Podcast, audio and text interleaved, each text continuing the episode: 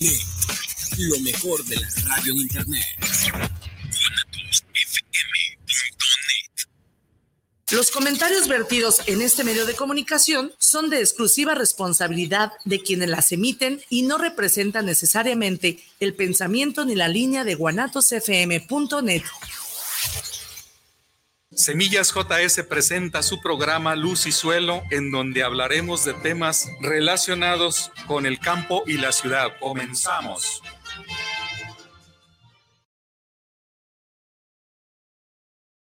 Muy buenas tardes, bienvenidos a este su programa Luz y Suelo, en donde hoy presentaremos un programa especialmente para el cultivo del sorgo, que es un cultivo que le puse pues en el encabezado y que un cultivo que vino para quedarse. ¿Por qué lo llamo así? Precisamente por ser un cultivo de reciente introducción, no tiene más allá de eh, menos de 100 años que fue introducido aquí a América o aquí a México como un cultivo especial para sembrarse y prácticamente a tomar un papel muy preponderante en lo que viene siendo la, agricultura de nuestro país. Antes de entrar de lleno al programa, quiero felicitar a todos los que cumplan años o tengan algún festejo familiar por ahí. Muchos abrazos para todos ustedes y que la pasen muy bien.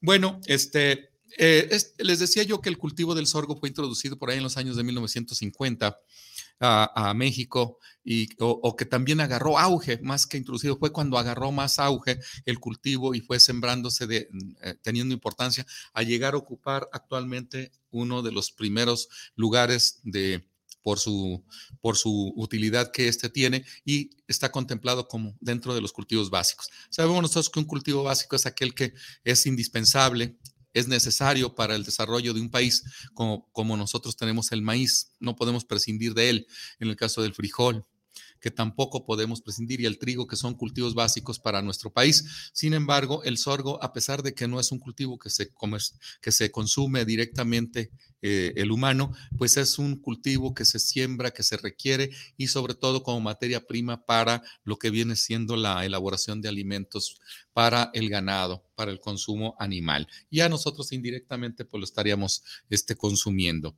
Bueno, este, el, origen del, del, del sorgo existió desde en la India y se tiene datos de lo que viene siendo eh, eh, a principios de lo que viene siendo la, nuestra era, en donde hallaron este, incluso eh, indicios 700 años antes de Cristo y después encontraban también en lo que es en Asia, en África Central, lo que es Etiopía y Sudán, es donde también se considera que hay indicios de esta, de esta planta y ahí fue distribuida y, llevada a todas las demás partes del mundo y actualmente pues ya está dispersa en todas partes.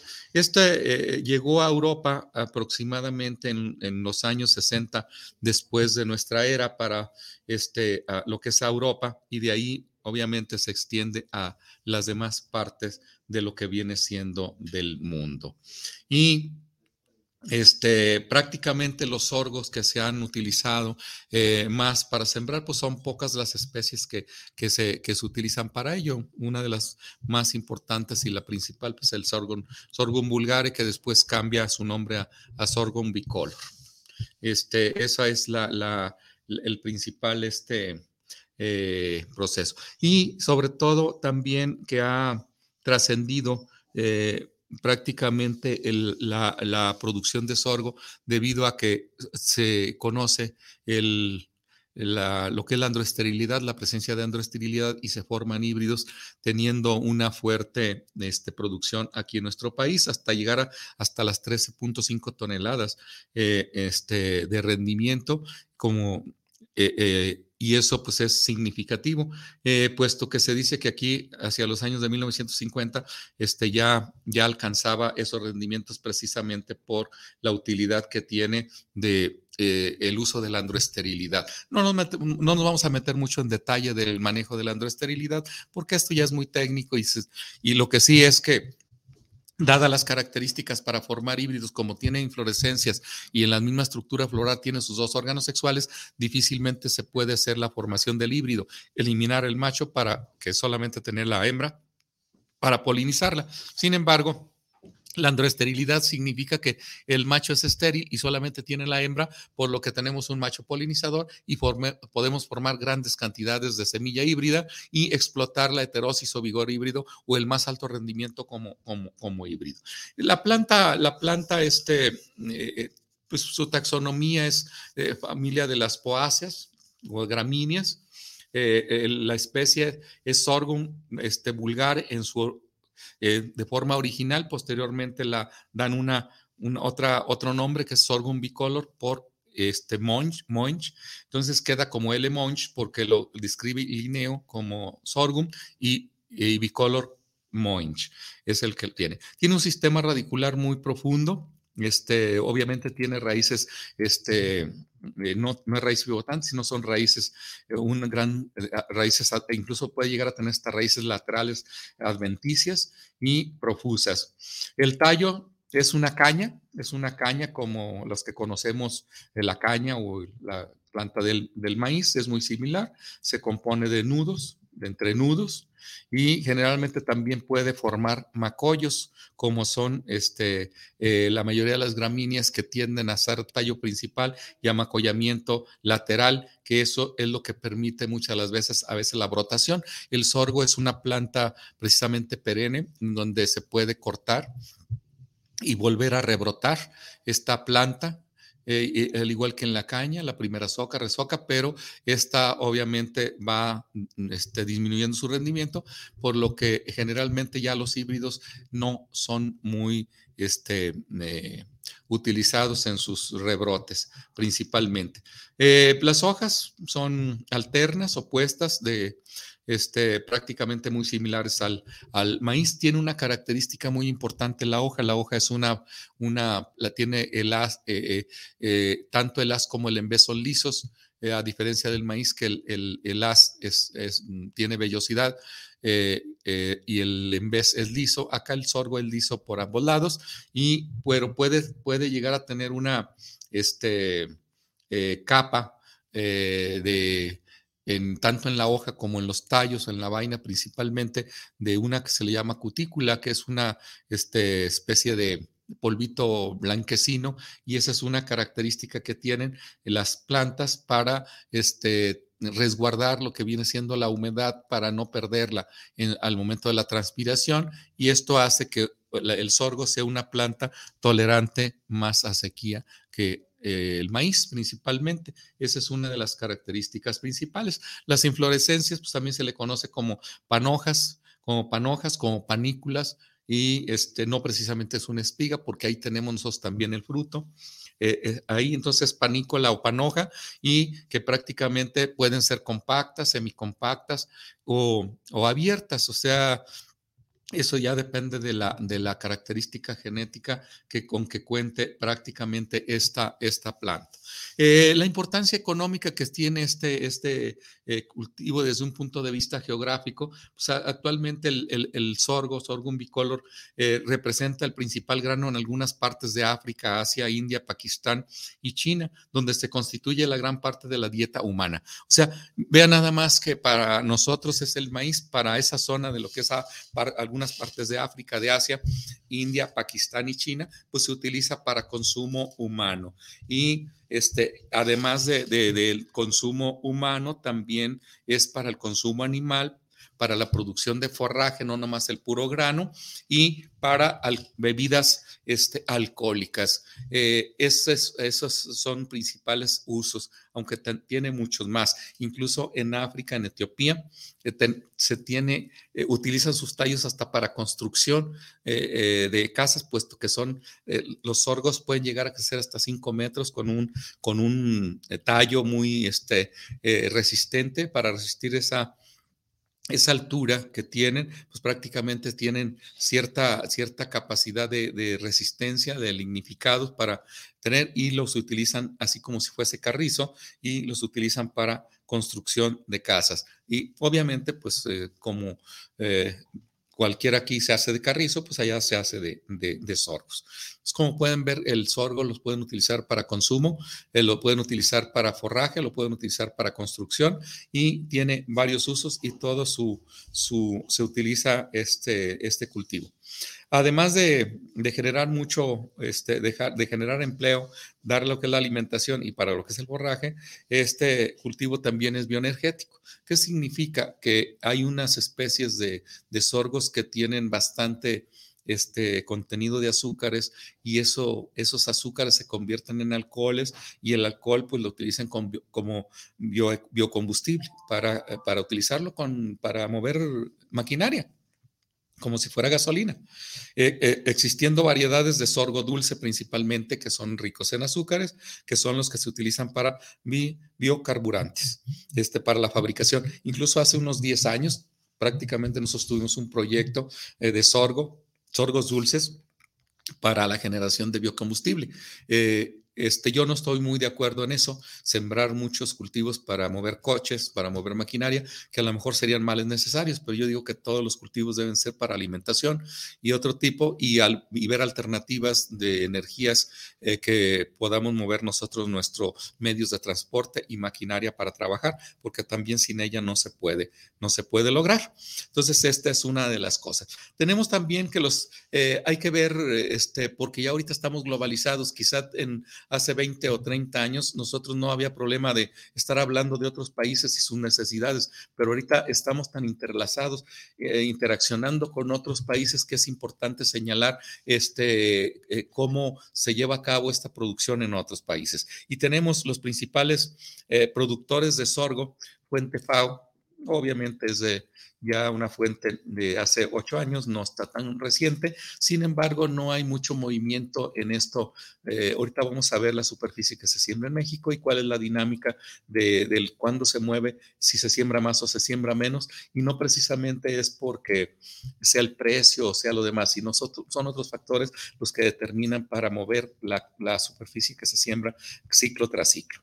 En este caso, este eh, tenemos nosotros aquí mm, que Estados Unidos es el principal productor de, sorgo. Obviamente, pues se introdujo a Estados Unidos y Estados Unidos es uno de los países con mayor producción en superficie y en toneladas. Además de hacer mucha investigación, tenemos la Universidad de Texas, que es una universidad pionera en lo que viene siendo la investigación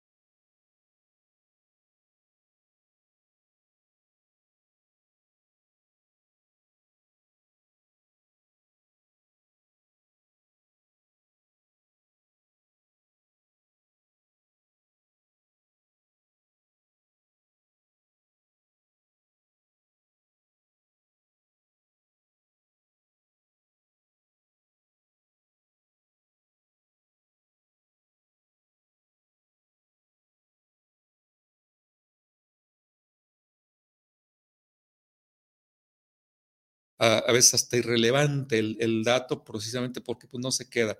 Eh, en sí, eh, los, los estados productores son, los, perdón, los países productores son Estados Unidos, Nigeria, la India, México, Sudán, Argentina, China, Etiopía, eh, Brasil, Australia, Níger, Mali, Tanzania, Egipto y Yemen.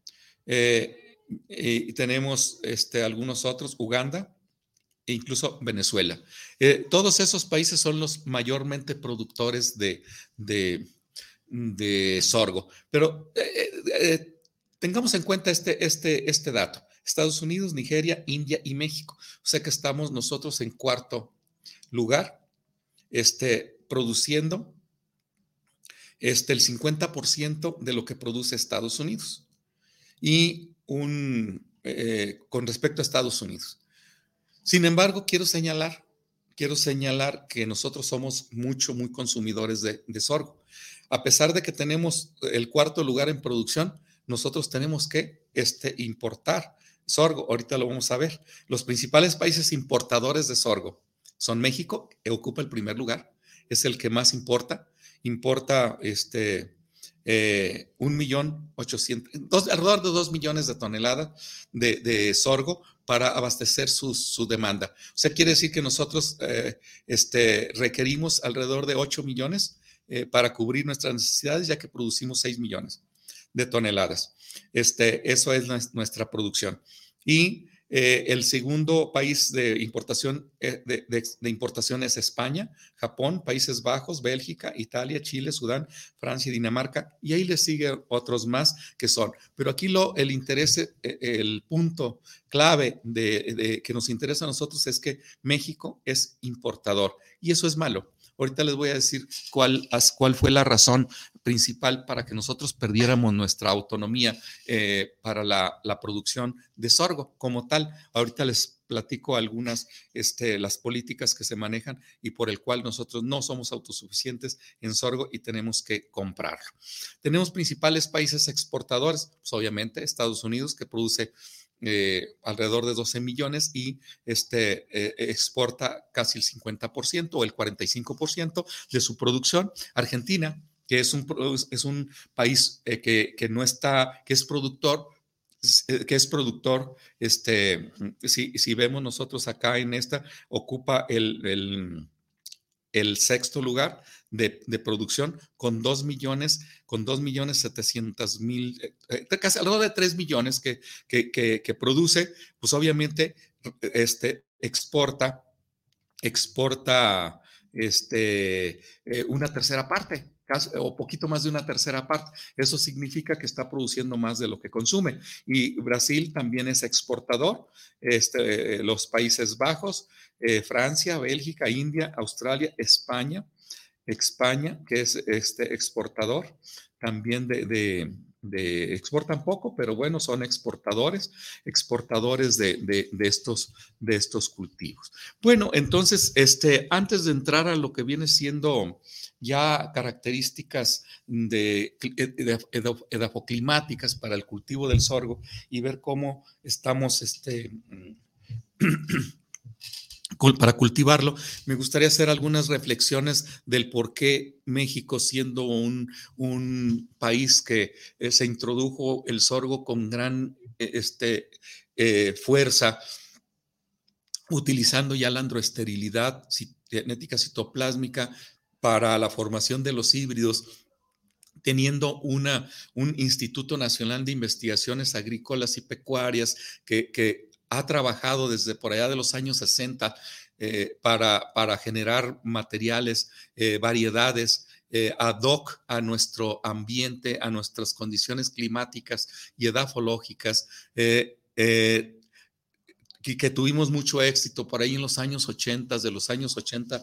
En los años 80 nosotros producíamos bastante sorgo, eh, teníamos materiales genéticos, se sembraban variedades e híbridos de, nuestro, de nuestra eh, producción nacional. Eh, eso nunca excluyó a las empresas transnacionales que traían híbridos muy buenos. En ese momento, pues Decalp era uno de los fuertes en sorgo. Eh, Asgro también traía algo. Funks, que era una empresa sorguera, casi 100%, eh, que, traían híbridos bastante rendidores. NK también llegó a traer algunos sorgos muy precoces para una segunda fecha de siembra. En Nayarit, después de que se cosechaba el frijol, se sembraban híbridos de sorgo precoces para sacar dos cosechas, sacaban la de frijol y sacaban la de sorgo, y eso era importante. Eh, nosotros éramos productores de sorgo, teníamos bastante producción, este, éramos, eh, llegamos a tener este, prácticamente la autosuficiencia, pero ¿qué ocurrió?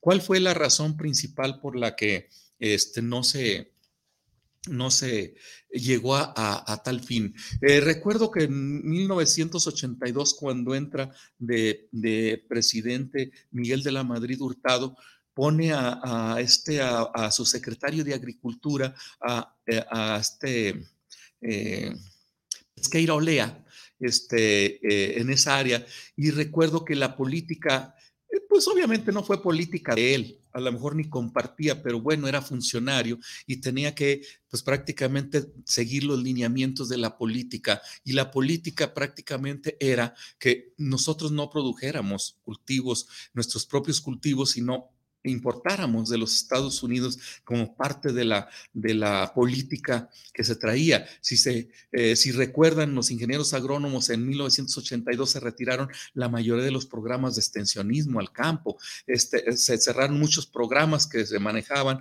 que se manejaban y definitivamente ya no se dio esa, ese apoyo a programas de esto. Pero no nada más se retira el extensionismo como tal, sino que también se cierran los apoyos para la para la siembra de cultivos, como principalmente era el maíz, el sorgo y algunos otros, pues este, eh, lo que viene siendo el frijol entra muy fuerte también ya la producción en Estados Unidos con material genético que se habían llevado eh, a Estados Unidos, incluso los patentaron los colores amarillos, que no, no prosperó su, sus patentes precisamente porque los colores no se patentan. Entonces, este, afortunadamente tuvimos esa posibilidad de rescatar nuestros propios maíces perdón, frijoles eh, de color eh, eh, amarillos y cremas que los pudimos rescatar. Y, y, esas políticas no nos convenían, esas políticas no nos, este, no nos favorecían, de tal forma que en el año 83, 1983, 1984, no recuerdo exactamente el año, tuvimos nosotros una, una exposición aquí en Belénes en lo que había sido la, lo que era la Facultad de Agronomía o la Escuela de Agricultura, hicimos una exposición y presentamos lo que eran las variedades de maíz y las variedades de sorgo, en donde nosotros estábamos trabajando con unos sorgos de grano blanco para consumo humano. Eh, de ahí es donde tenemos nosotros la UDG 110, la UDG 100, la UDG 120, que posteriormente... Eh, eh, toma el nombre de BDP 650, que es actualmente, y este, presentamos en, esa, en ese evento que hubo para el Día de la Alimentación por ahí en el mes de octubre. Y ya tuvimos la visita del secretario de Agricultura, en donde nos llevamos la, la, la, triste realidad de que cuando llegó nuestro stand y, le explicamos todo lo que viene siendo el mejoramiento genético, el tiempo que le dedicábamos, la, metodología y que, que, teníamos unas variedades de, de sorgo de grano blanco para consumo humano, este, se nos pues bueno, nos escuchó, pero su opinión no fue muy favorable, puesto que nos dijo que estábamos perdiendo el tiempo, que estábamos perdiendo dinero, que estábamos perdiendo el tiempo y que esas no eran las políticas, que las políticas eran que fuéramos importadores del sorgo. ¿Por qué? Que porque era mucho más barato comprarlo a Estados Unidos y que puesto aquí en nuestra tierra, Jalisco, en los altos de Jalisco, eh, se, nos traían la tonelada a 311 pesos la tonelada, mientras que la producción, el costo de producción era de 520 pesos eh, eh, aquí en México. Entonces él decía, estamos perdiendo alrededor de 200 y tantos pesos por producirla nosotros. Nos es mucho más fácil comprarla a Estados Unidos que producirla en México.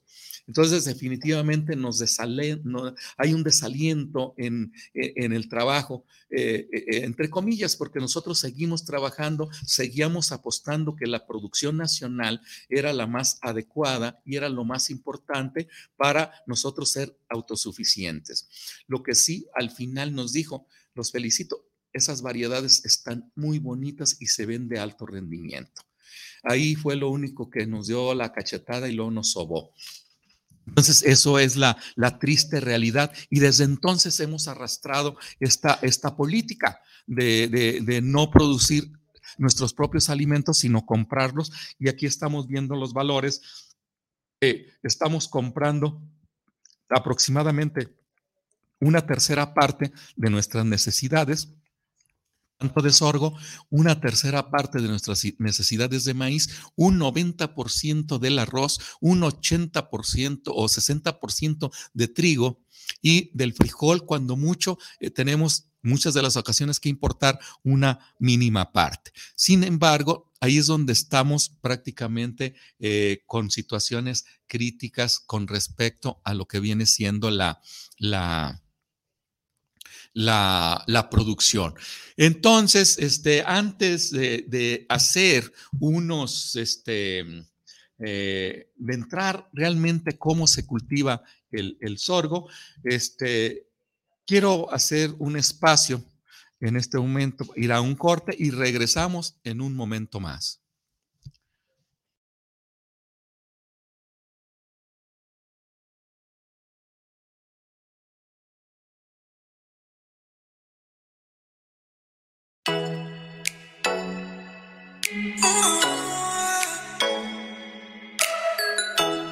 Les invitamos a escuchar su programa Entre Amigas y un Café, todos los sábados a las 8 de la mañana con sus amigas Amale y Lorena, donde trataremos diversos temas de psicología, tanatología y del acontecer diario.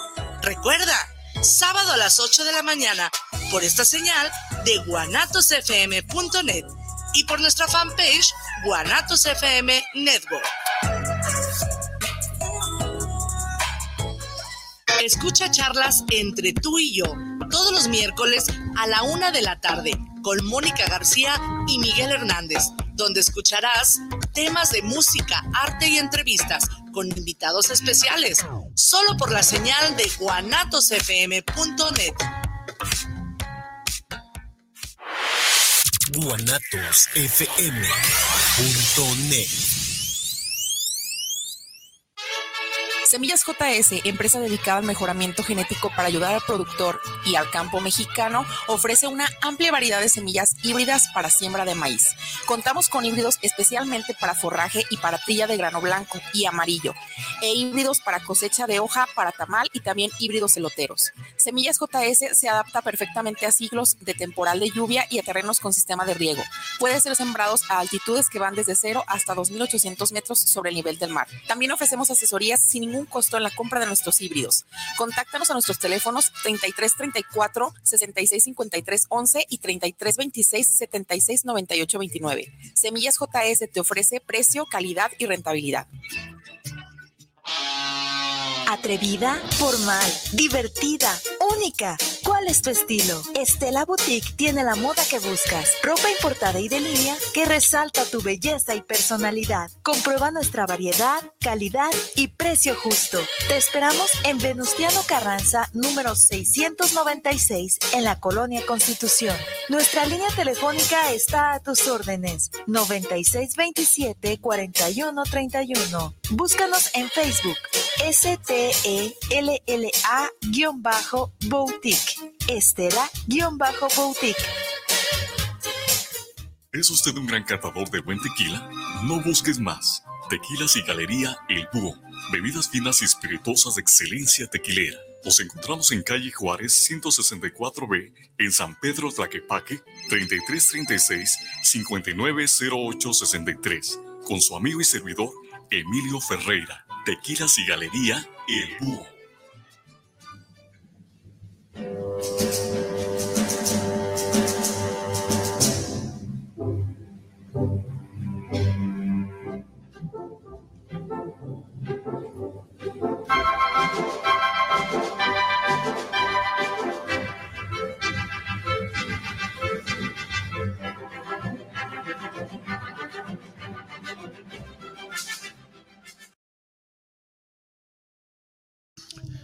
Bueno, este, vamos a continuar.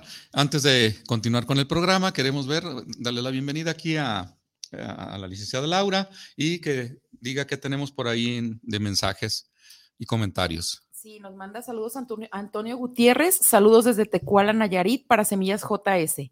¿El sorgo lo puedo, el sorgo lo hay todo el año o puede escasear? Eh, Silvia Pérez manda saludos para el programa Luz y Suelo. Eh, ¿Qué estado o país es el que produce más sorgo? Felipe Arroyo manda saludos para el programa de Semillas JS desde Colima, para el programa.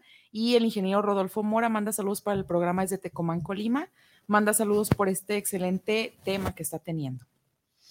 Pues un saludo a todos ustedes. Aquí también tenemos a Israel Ortiz Borja. Un saludo hasta la Guásima, ya para Caponeta, Nayarit al ingeniero Israel, eh, nos dice que está a 6.800 la tonelada, es muy buen precio para el sorgo, ya que es un cultivo que es de buen rendimiento y de menos costos de producción comparado con el maíz. Aquí, por aquí, Gutiérrez, eh, alguien, eh, Antonio Gutiérrez nos preguntaba ya para Tecuala Nayarit, dice que si hay sorgo todo el año. Bueno, este sorgo todo el año sí lo hay porque tenemos diferentes fechas de producción. En Tamaulipas se produce en una fecha, tenemos nosotros aquí en la zona temporalera del Bajío Mexicano y tenemos todo lo que es la costa de Nayarit y, Sinaloa, que también se siembra en otoño-invierno. Quiere decir que tenemos todo el año. La mala noticia es que con todo lo que producimos en nuestro país no nos satisface la, demanda que tenemos, por lo que tenemos que comprar alrededor de 2 millones de toneladas a Estados Unidos principalmente como nuestro socio comercial y, y por ser uno de los principales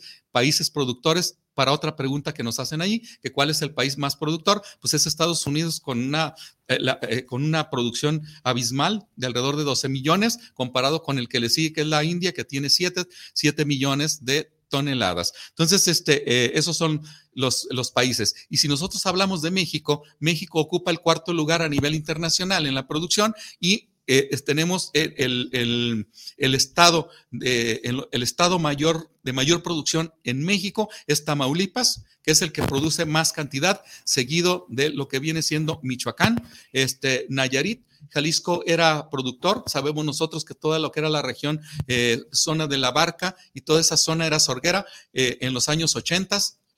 después, obviamente, hubo el cambio de la política y se cambia. Ahora tenemos nosotros el cultivo de, del lo que es el maíz como tal. Entonces, esa es la, esa es la, la situación.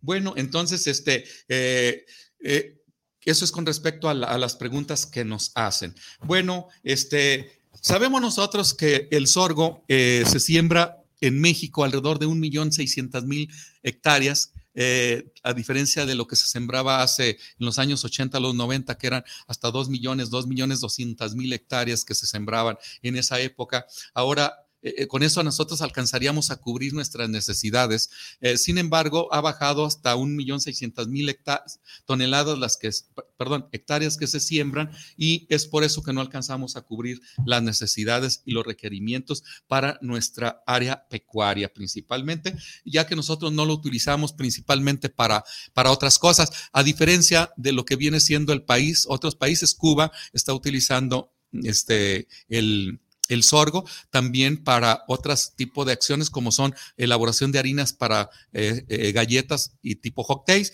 y también lo utilizan para la industria cervecera en sustitución de lo que viene siendo la, la, cebada que no no tienen mucho ese cultivo y lo han reemplazado para la elaboración de cerveza. Nosotros aquí en México no tenemos suficiente cebada para lo que es la malta y, la industria cervecera. Entonces, para nosotros es nada más de consumo animal principalmente a excepción de algunos, de algunos este, sorgos escoberos que se siembran en, Nuevo León, pero es precisamente para la escoba, ¿no?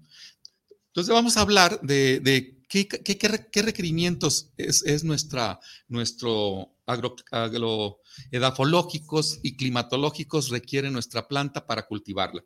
En agua, el sorgo tolera mejor la sequía. Dice, el exceso de humedad obviamente trae como consecuencias eh, más problema, de tal forma que es de, eh, eh, puede ser desde un buen temporal, este, con humedad eh, adecuada y lo que viene ser siendo tolerante a la sequía. Eh, por lo que se puede utilizar en zonas donde el maíz no se desarrolla, el sorgo sería lo adecuado. Eh, ¿Qué necesitamos nosotros? El óptimo está entre 500, entre 400 y 550 de mililitros de agua, que son los que requiere. Esto no quiere decir que no lo podamos sembrar nosotros donde llueve 800 o 900 milímetros. Esto se, puede, nada más se siembra en, como su ciclo es, eh, puede ser más corto, obviamente lo podemos sembrar este, ya entrado el temporal para que sea nada más unos 600 milímetros lo que va a llover para lo que viene siendo el sorgo. Recuerden que el sorgo no se puede sembrar en temporal al inicio precisamente porque madura en época aún todavía donde está lloviendo y trae como consecuencia difícilmente la cosecha o se pierde la cosecha por exceso de humedad en en la panoja y no se puede cosechar. Eh, convenientes son alrededor de 350, 400 milímetros y mínima 250. Como pueden ver, es un cultivo muy bondadoso, es un cultivo que tolera eh, la sequía y eso es lo importante. En el caso de la, eh, en el caso del, de lo que viene siendo la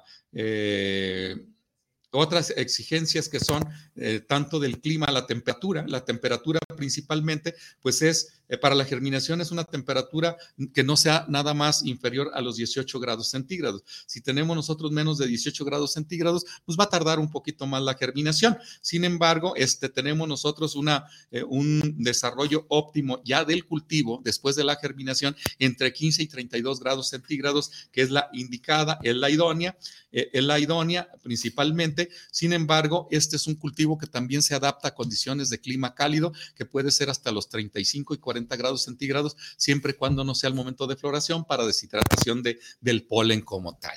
También tenemos lo que viene siendo el suelo. ¿Qué características de suelo requiere? Dice, el sorgo se desarrolla bien en terrenos alcalinos, sobre todo en las eh, eh, variedades azucaradas, las que son dulces, ya que exigen presencia de suelos con carbonatos cálcicos, lo que aumenta el contenido de la sacarosa en los tallos y hojas.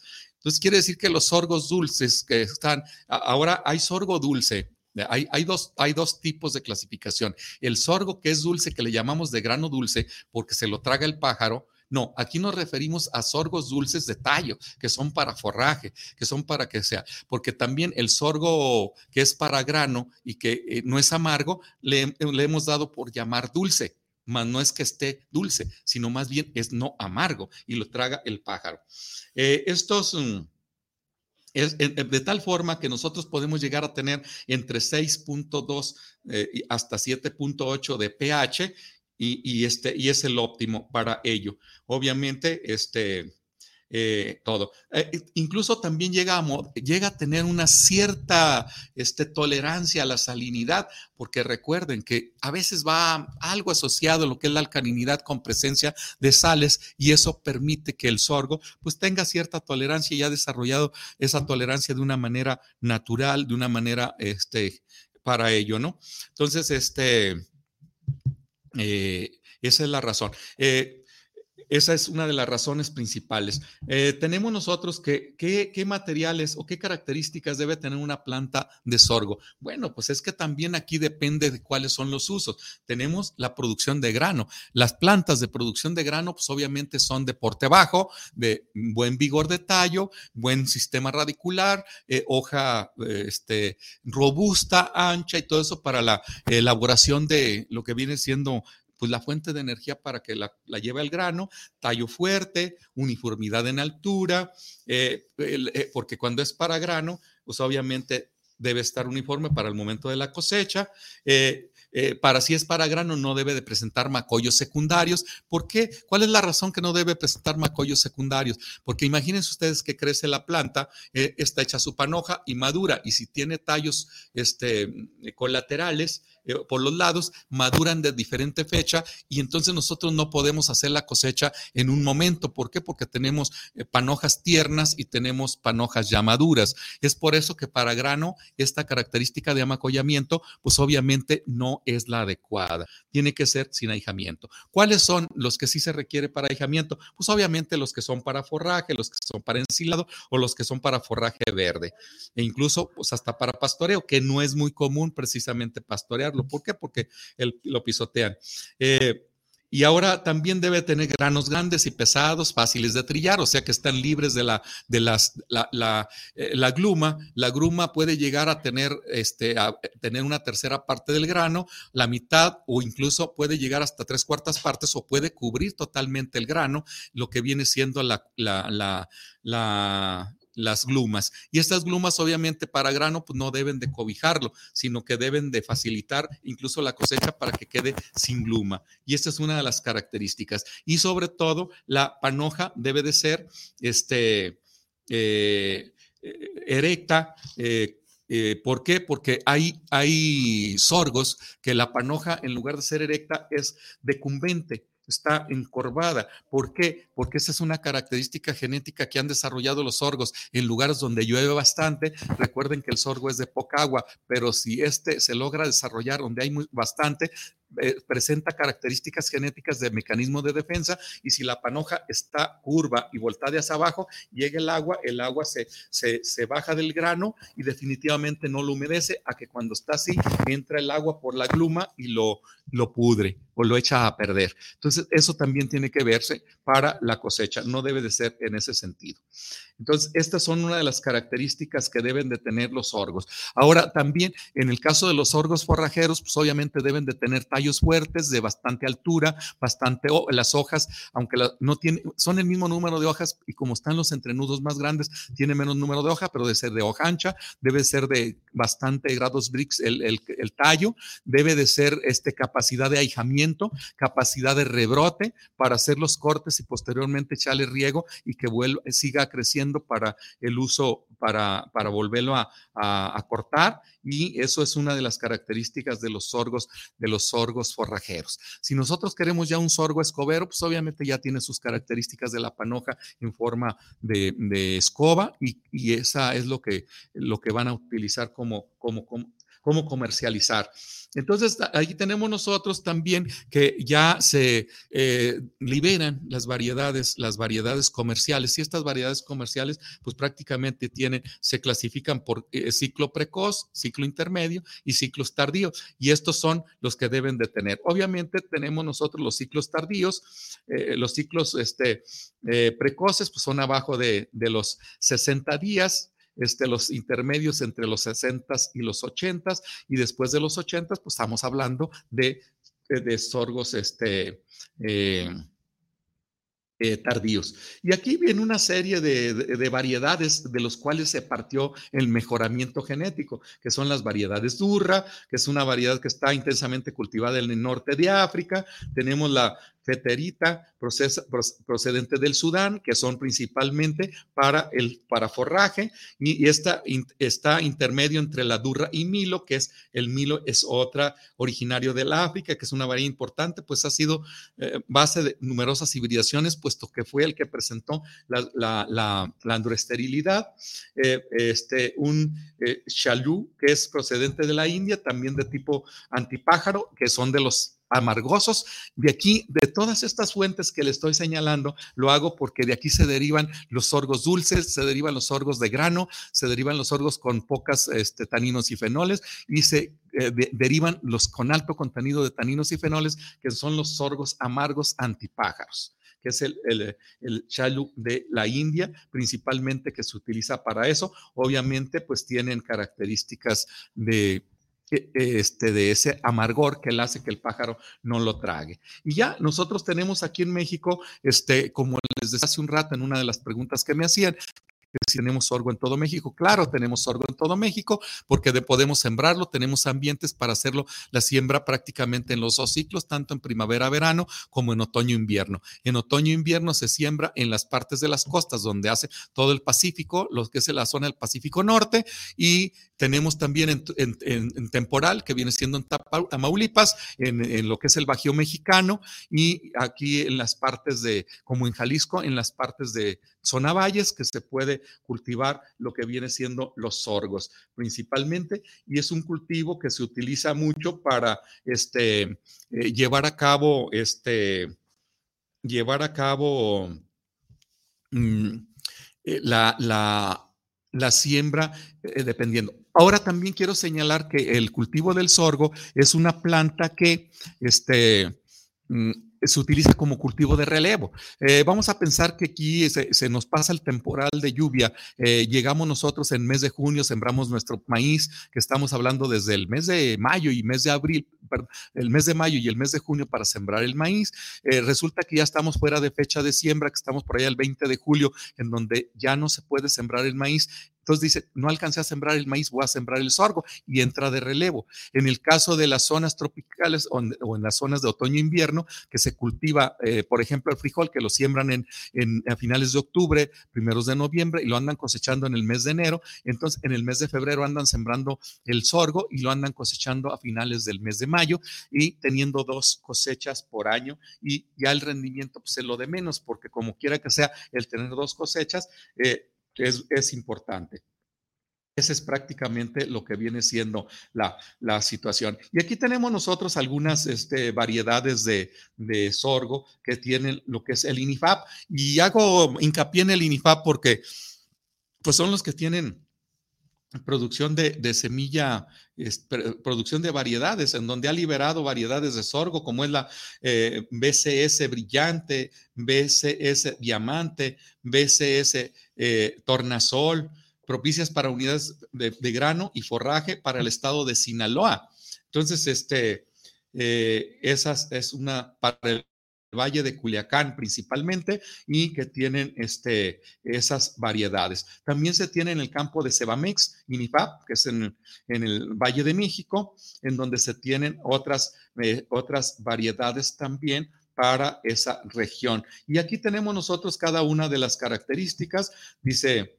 Eh, eh, de, sus bondades que tiene, las características que tiene, eh, rendimiento, digestibilidad y todo, porque estamos hablando nosotros de, este, de eh, variedades que son este, eh, con características peculiares para nuestra región. Y también hay muchas variedades que son este, de mm, antipájaros, pero generalmente esas las manejan, estamos hablando que las manejan otros, otros mm, otros estados, perdón, otros países, pero que las comercializan aquí en México. Y aquí nosotros, pues no, las utilizamos el antipájaro porque realmente el pájaro es una plaga muy agresiva para el sorgo, se lo traga completamente, te puede dejar llegar o no te puede dejar ningún grano para cosechar y es ahí donde se utilizan los antipájaros. Pero se da el caso de que esos eh, sorgos antipájaros, pues prácticamente lo tenemos como una eh, alternativa para no cuidarlos, pero también son de más bajo precio porque son de más baja calidad en la palatabilidad y la digestibilidad de los animales, puesto que esos sorgos antipájaros tienen, una, eh, tienen bastantes taninos y fenoles en la testa de, la, de, la, semilla, que esos son prácticamente sustancias que eh, al momento de que secan pierden cierta característica, que no son amargos, pero sí tienen cierta interferencia en la digestibilidad y no pueden aprovechar el 100% del grano en el estómago el animal y lo aprovecha y desecha un 20%. Entonces quiere decir que si nosotros necesitamos un sorgo de antipájaro, tenemos que darle 100 kilos para tener el mismo peso con 80 kilos del sorgo blanco o sorgo que está en, ¿cómo se dice? Este, que son dulces, que tienen, que no tienen, no tienen taninos ni fenoles en ese, en ese sentido.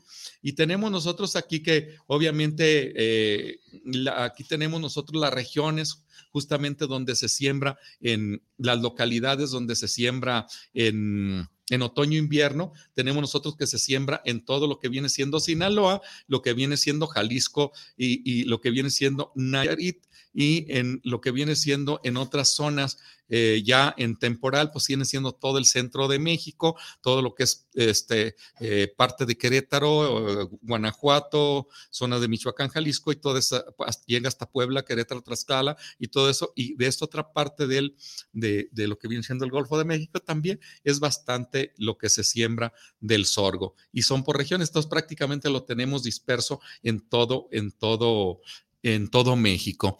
Eh, me hubiera gustado hablar también un poco de lo que viene siendo el cultivo y cómo se cultiva, la densidad de siembra, pero bueno, lo vamos a dejar para otro programa, porque para otro programa, si lo hablamos muy ligero, aquí tendríamos que especificar todo el manejo agronómico del sorgo y eso pues a lo mejor lo dejamos para la próxima, la próxima, el próximo programa, ya manejaríamos lo que viene siendo todo lo que es el paquete tecnológico que se utiliza o que se requiere para sembrar sorgo. Hablar toda de lo que viene siendo la forma de sembrarlo, eh, la forma de, de su fertilización, sus requerimientos, sus necesidades de acuerdo a la zona, de acuerdo a esto, y lo estaríamos manejando para este, tener esa información un poquito más certera, porque muchas de las ocasiones quien les gusta escuchar el programa es para resolver problemas y a veces lo manejo yo con un poquito más de generalidades, como, como cultura general, pero no he aterrizado en realmente cuál es un manejo eh, agronómico, que muchas de las veces es, el, es lo que quieren conocer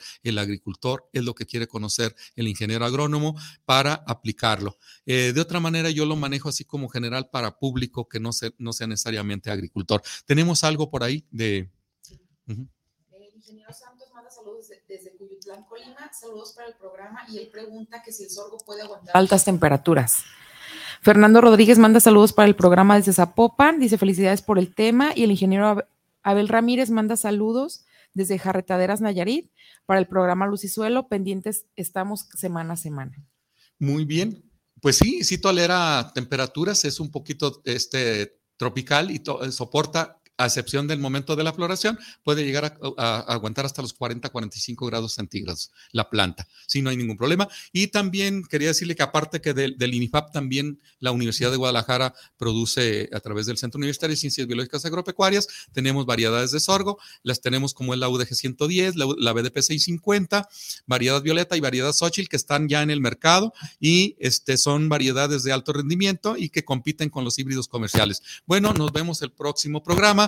Agradecemos aquí al, ingeniero Israel en controles, a la licenciada Laura por estar aquí apoyándonos en el programa. Aquí a un visitante que tenemos a Santi, que lo tenemos aquí al frente. Un saludo. Y este, bueno, nos vemos el próximo martes a las 5 de la tarde con el programa Luz y Suelo. Hasta pronto. Adiós. Alcanzaste a decir adiós.